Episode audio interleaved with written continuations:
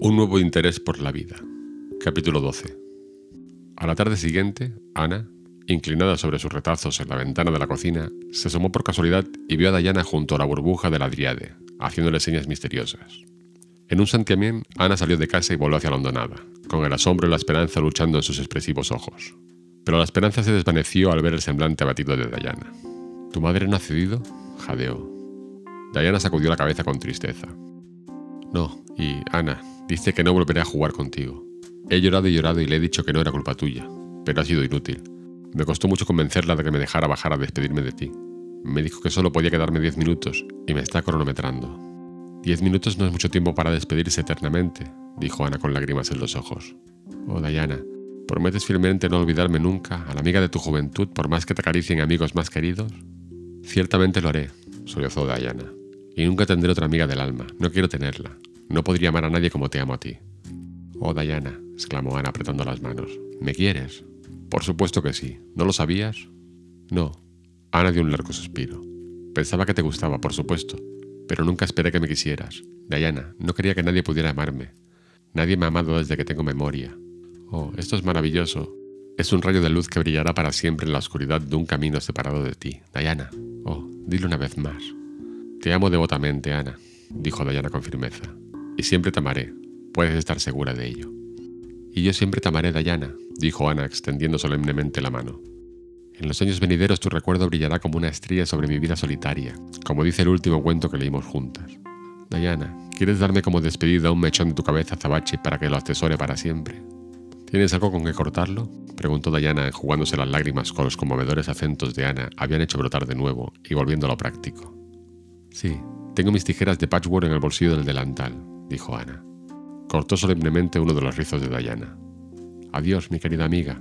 En adelante seremos como extrañas, aunque vivamos una al lado de la otra, pero mi corazón siempre te será fiel. Ana se quedó mirando a Diana y le perdió de vista, haciéndole un gesto triste con la mano cada vez que volvía la vista atrás. Luego regresó a la casa, no poco consolada por el momento por esta romántica despedida. Todo terminado, informó Marila. Nunca tendré otra amiga, Realmente estoy peor que nunca, porque ahora no tengo a Katy Maurice ni a Violeta, y aunque las tuviera no sería lo mismo. De alguna manera, las pequeñas niñas de ensueño no satisfacen después de una amiga de verdad. Diana y yo tuvimos una despedida tan conmovedora en el manantial. Será sagrada en mi memoria para siempre. Usé el lenguaje más patético que se me ocurrió y dije, tú y te. Tú y tú parecen mucho más románticos que tú. Diana me dio un mechón de su pelo, y voy a coserlo en una bolsita y llevarlo colgado del cuello toda mi vida. Por favor, haz que lo entierren conmigo, porque no creo que viva mucho. Tal vez cuando me vea yaciendo fría y muerta ante ella la señora Barry, siente remordimientos por lo que ha hecho y deje que Diana venga a mi funeral. No creo que haya mucho temor de que mueras de pena mientras puedas hablar, Ana, dijo Marila sin compasión. El lunes siguiente, Ana sorprendió a Marila bajando de su cuarto con la cesta de los libros en el brazo y los labios ceñidos en una línea de determinación. Vuelvo a la escuela, anunció. Es lo único que me queda en la vida, ahora que mi amiga me ha sido arrancada sin piedad. En la escuela puedo mirarla y reflexionar sobre los días que se fueron. Será mejor que reflexiones sobre tus lecciones y tus sumas, dijo Marila, ocultando su alegría ante esta evolución de la situación. Si vas a volver a la escuela, espero que no volvamos a oír hablar de romper pizarras sobre las cabezas de la gente y de cosas por el estilo. Compórtate y haz lo que te diga tu profesor. Trataré de ser una alumna ejemplar, convino Ana con tristeza. No será muy divertido, supongo. El señor Phillips dijo que Minnie Andrews era una alumna modelo, y no hay ni una chispa de imaginación o vida en ella. Es aburrida y patosa y nunca parece pasárselo bien. Pero me siento tan deprimida que tal vez ahora me resulte fácil. Voy a dar una vuelta por la carretera.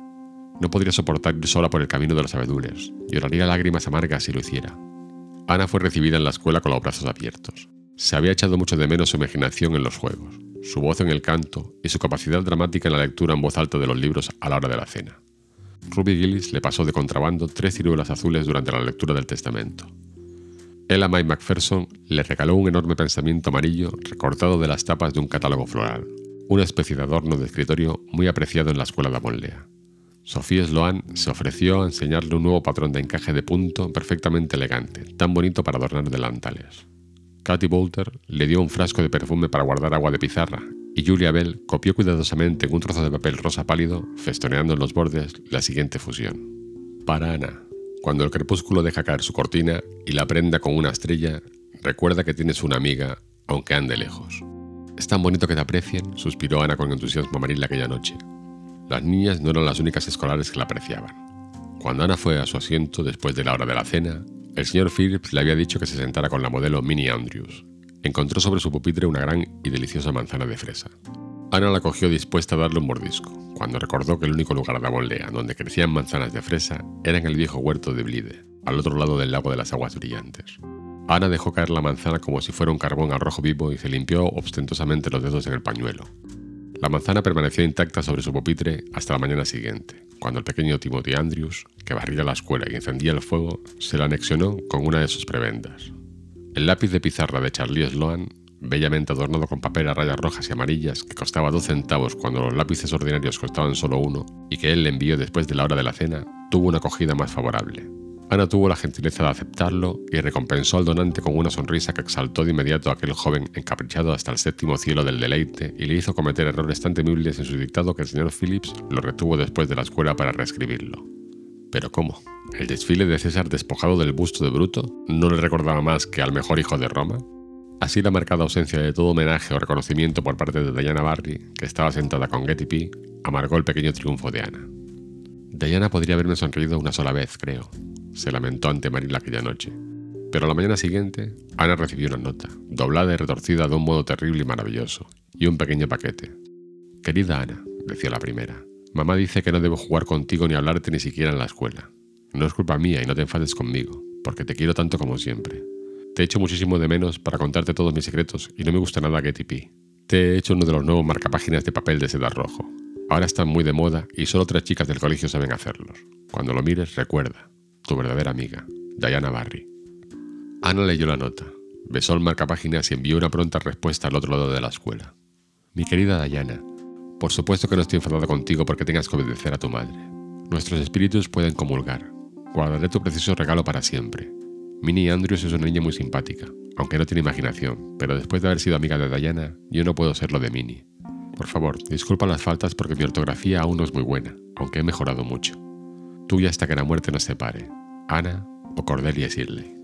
Postdata. Esta noche dormiré con tu carta bajo la almohada. Marila esperaba con pesimismo más problemas desde que Ana había vuelto a la escuela, pero no hubo ninguno. Tal vez Ana se contagió algo del espíritu modelo de Minnie Andrews. Por lo menos, desde entonces, se llevaba muy bien con el señor Phillips. Se entregó en cuerpo y alma a sus estudios, decidida a no ser superada en ninguna clase por Gilbert Blythe. La rivalidad entre ambos no tardó en manifestarse. Era enteramente bondadosa por parte de Gilbert, pero mucho es de temer que no pueda decirse lo mismo de Ana, que tenía ciertamente una tenacidad poco encomiable para guardar rencores. Era tan intensa en sus odios como en sus amores. No se rebajaba a admitir que pretendía rivalizar con Gilbert en las tareas escolares, porque eso habría sido reconocer su existencia, que Ana persistentemente ignoraba. Pero la rivalidad existía y los honores fluctuaban entre ellos. Ahora, Gilbert era el primero de la clase de ortografía. Ahora Ana, con una sacudida de las largas trenzas rojas, lo deletreaba mal. Una mañana, Gilbert tenía todas las sumas bien hechas y su nombre estaba escrito en la pizarra, en el cuadro de honor. A la mañana siguiente, Ana, que había luchado salvajemente con los decimales toda la tarde anterior, sería la primera. Un horrible día empataron y sus nombres se escribieron juntos. La mortificación de Ana era tan evidente como la satisfacción de Gilbert. Cuando se celebraron los exámenes escritos de fin de mes, el suspense fue terrible. El primer mes Gilbert sacó tres notas de ventaja. El segundo, Ana le ganó por cinco pero su triunfo se vio empañado por el hecho de que Gilbert la felicitó efusivamente ante toda la escuela. Habría sido mucho más dulce para ella si él hubiera sentido el aguijón de su derrota. El señor Phillips podía no ser muy buen maestro, pero una alumna inflexiblemente decidida a aprender como Ana difícilmente podía escapar a hacer progresos bajo cualquier clase de maestro. Al final del curso, Ana y Gilbert fueron promovidos a la quinta clase y se les permitió empezar a estudiar los elementos de las ramas, es decir, latín, geometría, francés y álgebra. En geometría, Ana encontró su Waterloo. Es una materia espantosa, Marila, se quejó. Estoy segura de que nunca podré entenderla. No hay lugar para la imaginación en absoluto. El señor Phillips dice que soy la peor zopenca que ha visto en su vida. Y Hill, quiero decir, algunos de los otros son muy listos. Es extremadamente mortificante, Marila. Hasta Diana se las arregla mejor que yo. Pero no me importa que Diana me gane. Aunque ahora nos veamos como extraños, aún la quiero con un amor inextinguible.